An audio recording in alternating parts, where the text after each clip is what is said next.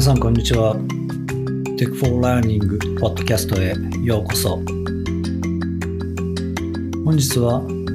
新型コロナウイルスのワクチン接種について私の体験を紹介しておきたいと思います。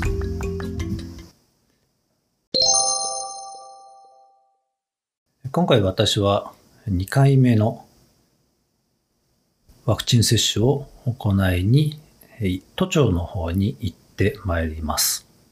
本日は8月10日、7月13日に1回目の接種を終えて今回が2回目になります。日本における新型コロナウイルスワクチンの接種の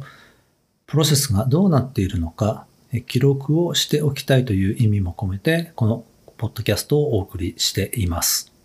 私は神奈川県に在住をしていますが、職域接種を受けられることとなったので、東京都都庁の展望台の方の会場に行って接種を受けています。今回がその2回目になります。私の住んでいる地域で言うと、59歳以下の接種の開始受付が7月17日土曜日となっていました。職域接種はワクチンのタイプがモデルナになっています。まあ、とにかくえ1回目の接種はえ7月の13日に行って、え今日8月の10日が4週間空けて2回目の接種ということになっています。で、それでは1回目の書類はもう提出したものもあるので、2回目の書類手元にあるものをざらっと見て記憶を戻していきたいと思ってるんです。手元にある書類を見て記憶を呼び戻してみたいと思ってますけれども、手元にあるのは神奈川県から来ている封筒の中の書類と職場で渡された集団、えー、接種の書類とちょっと混ざったような形であります。これは神奈川県からのログイン ID が記載されていて、それからワクチン接種をした時に、え貼られるシールがついているえシール状の紙が1枚ですね。これが多分一番大事じゃないかなと思います。それから、えー、新型コロナワクチン接種の予診票っていうのがあって、これは、えー、当日朝体温とかを記入をして、それから問診事項があってというものですね。これ手書きで書いて、これを持っていかないといけないということです。それから、あこれは職域接種のお知らせのプリントか。あ、これはありますけど、読んでてくださいですね。それから、えー、大規模接種会場におけるワクチンの接種についての説明書があって、えー、免許証等も持ってってくださいみたいなことが書いてある、えー、用紙ですね。それから、これも職域接種の用紙ですが、新型コロナワクチン接種記録書というのがあって、これシールを貼るような、え紙になってますね。2箇所シールを貼るようになってますと。で、これは自分で持ってるっていう形かな。えーこれも手書きで記入してシールを後でペタって貼るということですね。まあ、それがあります。それから、えー、これは、えー、神奈川県とそれから集団、えー、接種の方と両方これ同じものになるけど、モデルナ用のワクチンの説明書とファイザーの説明書が入ってると。それから、これはもう使わないと多分思いますが、新型コロナワクチン接種の薬方法神奈川県ですね。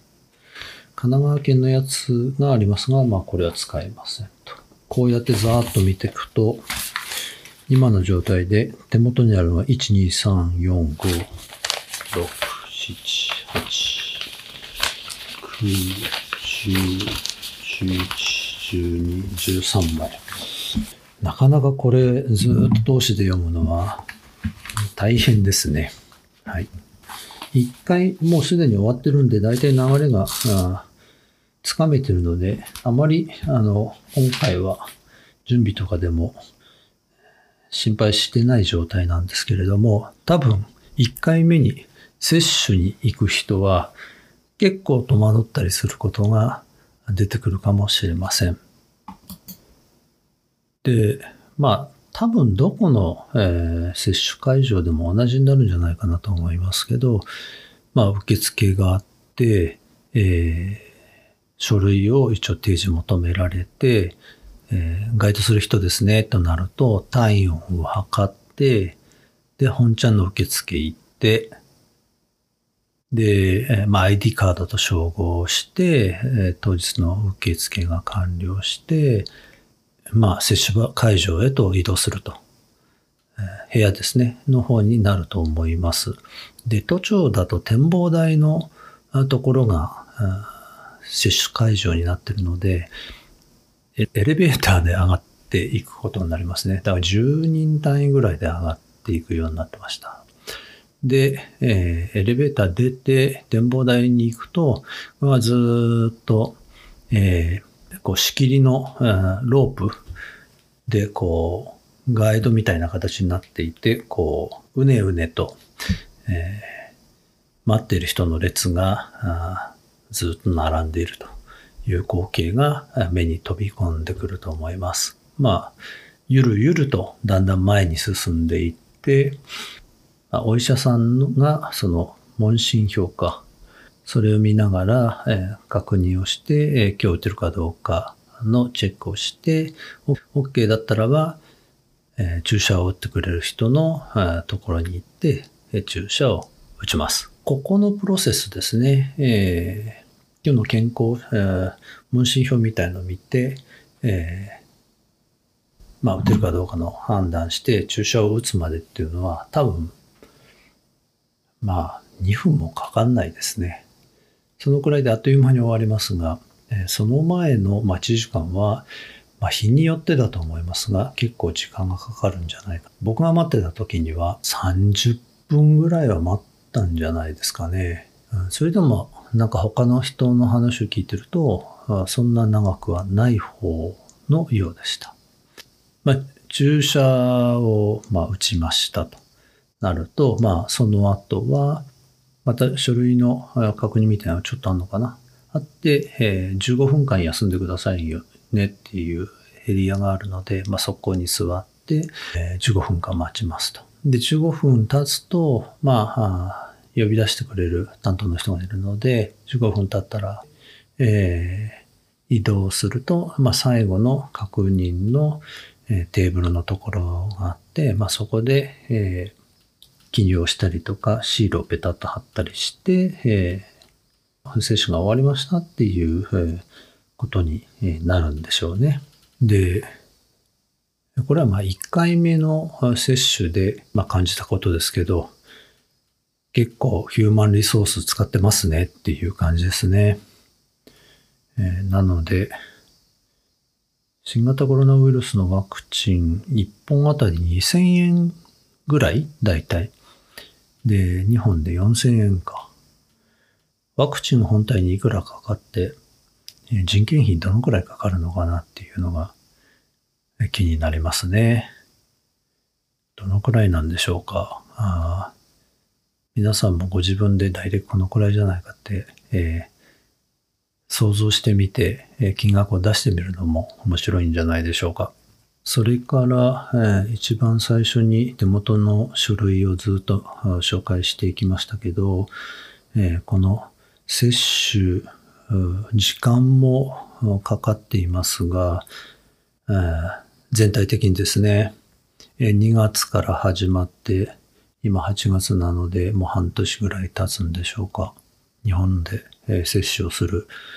のをずっと見ていると、やっぱりこの書類の多さっていうのは、まだまだ日本の中では改善できてないんじゃないかなっていうような気もします。それから QR コード、バーコードか、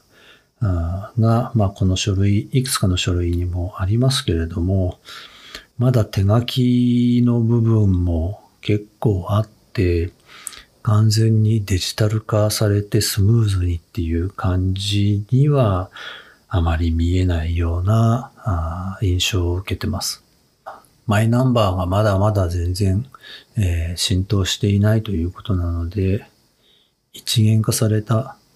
データベースで効率よく接種状況を、え、集積する、集約するということも